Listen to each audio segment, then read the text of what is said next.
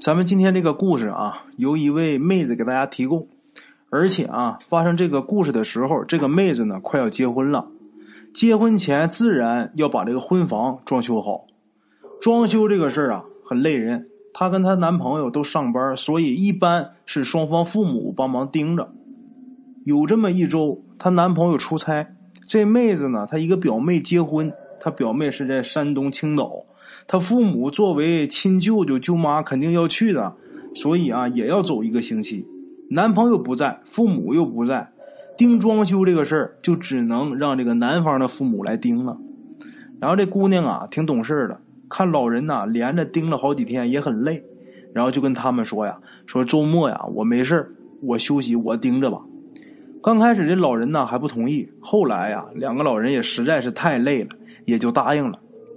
他家装修啊是没有大包给这个装修公司，是零星的请人来干。就比如啊，这个卖地板的啊，那那家就过来负责给装地板，就这么干啊。周六那天请来的是一个装墙面的。周五晚上，这个妹子本来打算好好睡一觉，然后第二天精力充沛的去盯装修，结果呢，晚上八点多钟接一电话。这电话是她闺蜜打的，这电话里边哭的稀里哗啦的。这闺蜜那天跟她男朋友分手了，这妹子没办法啊，就只能去了，去陪她一夜。等到周六的早晨，好歹是迷迷糊糊的睡了一两个小时，然后就去新房那边。白天的时候，她又这个忙里偷闲呐，在她新房坐着迷糊了一会儿，就那一会儿啊，就休息那一会儿，然后几乎整天都是没有休息的。等到晚上。工人干完活走了，这妹子真的是累的，已经一点都不想动了。可是这个新房还没有床，她就想啊，说说我坐一会儿啊，我缓一缓，我再回家。结果太累了，坐着坐着不知不觉就睡着了。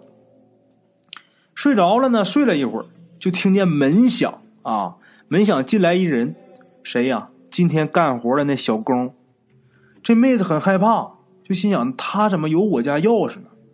这小工进来，跑到他面前就找他要工资。这个弄墙面是两个人弄，就今天白天在他家干活装墙面是两个人啊。带头的是一个五十来岁一个大叔，打下手的就是这个小工。这小工啊是那大叔的侄子。说好了，这活干完之后给钱，而且这钱是给他叔叔。现在给了他们钱，如果他们过后之后不认，或者说后面不好好干活，那怎么办？这妹子当然是不同意给，这小工就凶神恶煞的啊，就冲他吼。这妹子就心想啊，得了，我别再激怒他了，我再把他给激怒了，闹出点什么不理智的事儿，那可完了，是吧？不能吃眼前亏。然后就跟这小工说：“说我现在身上没钱，我打个电话叫家人送来行不行？”这小工也答应了。这妹子本想叫来人就好了啊，可是左找右找，这手机就是找不到。这个小工很不耐烦，又催他。这妹子没办法，翻遍全身只有五百块钱，全给他了。这小工还挺不满意的啊。最后看他实在没钱，才走的。走的时候还叫他，就说明天把差的钱给我补上。这小工走了，这妹子自己啊就打个冷战，醒过来了。原来是他做的一个梦。不过即使是做了一个梦啊，这样他也不敢再待了。他看了看表啊，没迷糊多久。也就是那俩工人呢，刚走几分钟吧，他也就能睡了十分八分的啊，就做了这么一梦。然后他赶紧是拎起包下楼了。下楼出了小区，他就看到那小区外边围着一群人，他也没心思看热闹，但是路过的时候就拿眼睛瞥了一眼，赶紧站住了。怎么回事？原来是车祸。这群人围着一车祸，被一撞的就是那小工。他赶紧停下来帮忙嘛。但是送到医院，人家医生说这人早就死了。由于这个撞击的力度太大啊，一下就致命了。这个妹子回去之后啊，心里边还一直难受呢，就心想：挺好个小伙子，才不到二十，今天你说干一天活，这说没就没了。就这样，周日这小工叔叔他没来，这妹子很理解呀，跟他通了个电话，就说呀：“您那边忙完您再过来吧，就是你别给我拖太久。”这小工他叔叔也很感动啊！当天呢，因为不用去盯着装修，妹子白天就足足睡了一觉，晚上呢反而不困了。他正在电脑上看电影呢，他忽然间啊，晚上的时候听见啊敲玻璃的声音，敲他家卧室玻璃。这妹子看的正高兴呢，傻乎还笑呢，一边笑一边往那边看。看过去，他才发现敲他家窗户的正是那个死了的小工。看到他之后，这妹子才想起来，他家这是十五楼啊！妹子吓得尖叫一声就跑出去了。跑出卧室之后，也没有什么办法，父母不在家呀，出门吧又不敢，都不知道他这一夜是怎么熬过来的。等到第二天天刚一放亮，他就跑回卧室拿电话打电话求救，啊！给他父母打，他父母说呀：“你去你姑姑家住几天啊？等我们回来。”同时也告诉他，就说你做梦是不是答应给他钱了嘛？要不然你给他烧点纸吧。这妹子啊，就按他父母说的一一照办，既去他姑姑家了，又给他把纸给烧了。啊，在姑姑家呀，也就平安无事了。等他爸妈都回来，他就壮着胆子回家。回家之后也没什么事他父母就说呀：“这个小工啊，也没恶意。”就是啊，找你要点钱，人家干活确实也该拿人家干活的钱，啊，这是咱们今天的第一个故事啊。咱们今天第二个故事，这个故事啊是一个关于尸变的一个故事啊。这故事啊是鬼友的一个大爷爷讲的这么一个故事。他大爷爷呀，也就是十几岁的时候就被军阀给抓过，抓过倒不是去当兵，不是去抓兵，他当时年纪小。让他当民夫，民夫是干嘛？也就是所说的之前人员啊，也说不清楚他是哪支部队的。反正是当时中原大战抓他的不是阎锡山就是冯玉祥的人。当时呢，这部队里边有一个营副是河北保定的，算是他一个小老乡，所以啊，就是对他挺照顾的，安排他抬尸体。当时呢，士兵战死了啊，就是就地掩埋，军官还是要抬回来的。抬尸体一般抬的都是军官，而且抬尸体一般都是战事结束了才上战场去抬尸体，所以说危险性小，而且呀也不是太累。你要是像别的，就比如说安排抬伤员，那就惨了，你顶着炮火你也得上。这事儿我知道，因为咱家我姥爷就干过这活啊，就被抓走干过这活我奶昨天前天我俩聊天的时候，我奶还给我讲讲他爹被抓走抬担架的事儿啊。那时候确实全是那样，抬尸体呀是用那个担架啊，跟他抬一副担架的是一个老头跟咱们故事中这位大爷爷，当时那时候他十几岁啊，跟他抬一副担架是一个老头这老头看上去快六十了，身体也不怎么好。这老头是河南人，也挺照顾当时才十几岁的鬼友他大爷爷啊。那天呢，这爷俩奉命去抬尸体，他们抬的那具尸体啊，据说是一个连长。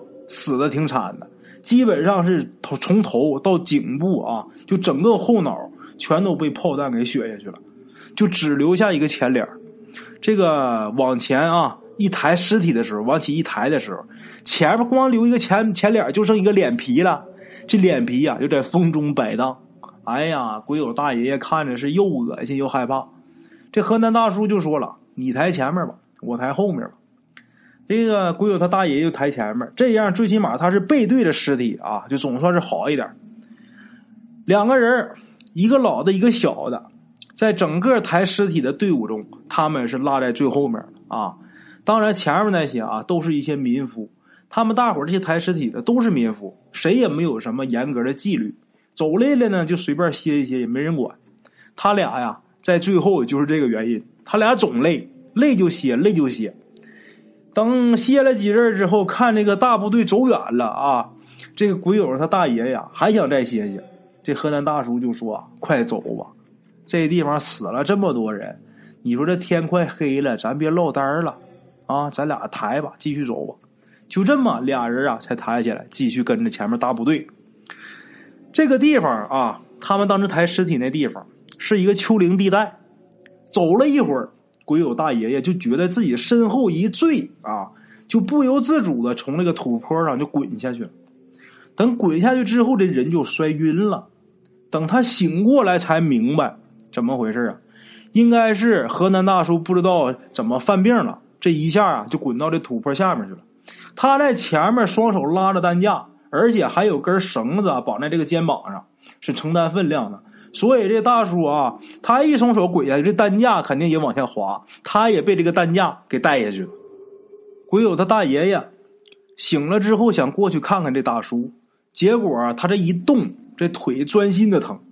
后来知道是摔折了啊，动不了了，他就只能在那喊，喊了半天呢。那位河南大叔也没有什么反应，他也就没办法。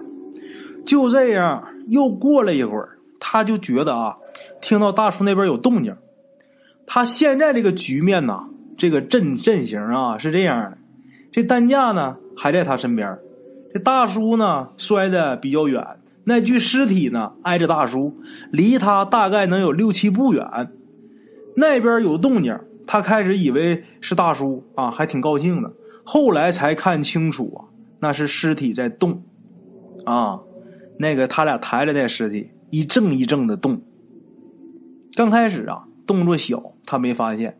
等他发现的时候，这尸体已经坐起来小半个身子了。那姿势啊，很奇怪。按咱们现代话来说，那就是上身和地面成三十度角啊。这个双臂啊是水平伸直，带着脂肪和肉的脸皮在风里边乱抖，然后一蹭一蹭的，逐渐向鬼友大爷爷这边靠过来。鬼友大爷爷当时完全崩溃了，他连跑都忘了。其实他当时腿断了，他想跑也跑不了啊！就眼看着这个尸体慢慢的从他这边蹭，好在是什么呢？速度很慢，半天才挪动能有一尺左右。那时候鬼友大爷呀才十四五岁，还是个孩子呢。这次看到这东西能不害怕吗？又急又怕。那小孩嘛，一害怕喊什么？喊妈。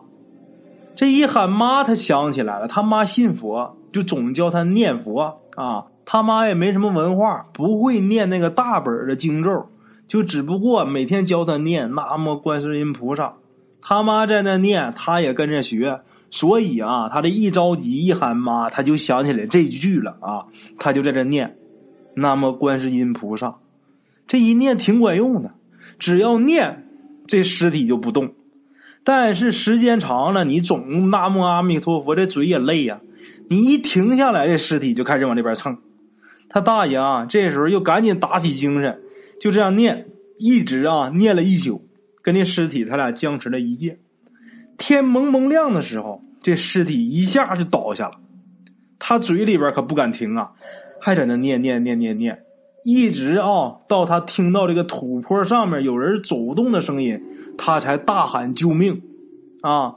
下来几个民夫发现他们了，把他给抬上去了。这尸体呀，和那个河南大叔那尸体也被抬上去了。河南大叔呢，他是摔下来，这人就摔死了啊。鬼友大爷爷回去之后，就跟大家说这个尸变的事儿，结果被那个挺照顾他那个营父啊给骂了一顿，就说他动摇军心。最后啊，给他俩钱让他回家了。他腿不是摔折了吗？给俩钱那腿痒的能走了，就给他撵家去了。他到家之后还觉得挺委屈呢。回去之后把这事跟家人一说啊，家人就说：“你委屈啥呀？人家那营妇是照顾你，人家找个借口把你给放回来了，你委屈个啥？”